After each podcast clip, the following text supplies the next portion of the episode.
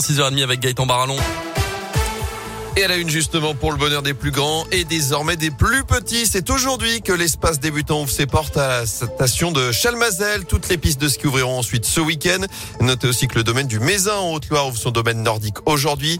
C'était le cas donc dès hier au Bessa dans le Pilac. Une centaine de forfaits vendus pour cette première journée. C'est le cas également depuis dimanche au col de la Loge. Attention au redoux tout de même aujourd'hui avant le retour du froid et de la neige sur les hauteurs cette fin de semaine. On fera d'ailleurs un point complet sur la météo à la fin de ce journal.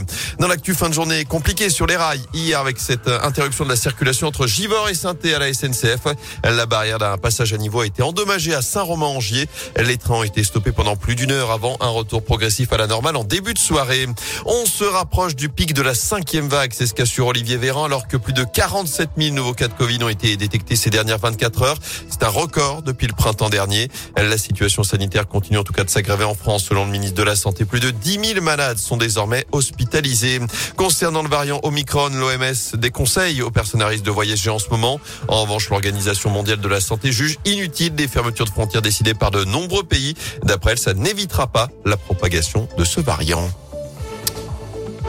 Foot, jour de match pour les Verts. La SS dernière de Ligue 1 se déplace à Brest, concurrent direct pour le maintien. Des Stéphanois émoussés tout de même après leur combat perdu dimanche face au PSG. Claude Puel a convoqué un groupe de 21 joueurs avec les retours de Nordin et Silva, la toute première du jeune Yanis Léry. En revanche, il faut la faire sans Amoma et Neyou, blessés. Green, Colo et Youssouf sont suspendus. Brest ASS que l'on voit ce soir à 19h. Enfin, on espère là aussi que ce sera un bon cru. Loïc Perrin se lance dans le vin après sa marque de vêtements pomme de pin. L'emblématique capitaine de la SS sort aujourd'hui sa première cuvée de vin rouge. Grand amateur, Loïc Perrin s'est associé à la vinifacture de Saint-Etienne, située face au Zénith, pour créer donc sa propre cuvée qui se rapproche du Saint-Joseph ou encore du côte pour les amateurs. Évidemment, le tout est 100% local. Écoutez l'ex-capitaine des Verts, Loïc Perrin. Le raisin, donc, il vient de la Loire parce que l'idée, c'était de faire local. Donc, on a sollicité deux vignerons de la Loire. Donc, ce sont Yves Cuiron qui est à Chavanais et Pierre Gaillard à, à Malval et qu'on a accepté euh, très rapidement euh, l'aventure. Je connaissais leur style de vin, donc je savais qu'on pas être déçu. On a voulu faire un vin qui est plutôt digeste, fin avec quand même le caractère de la Syrah, hein, qui est le cépage de la vallée du Rhône. Et euh, il a fallu trouver un nom de cuvée. Je voulais que ça me corresponde. Et rapidement, en fait, ça a été autour du numéro 24. Et pour aller plus loin, bah, c'est vrai qu'on a fait venir 24 hectolitres, ce qui correspond à peu près à 3200 bouteilles. On a fini l'élevage ici à Saint-Etienne en le mettant 24 semaines en, en fût de chêne. Donc ouais, on a essayé d'aller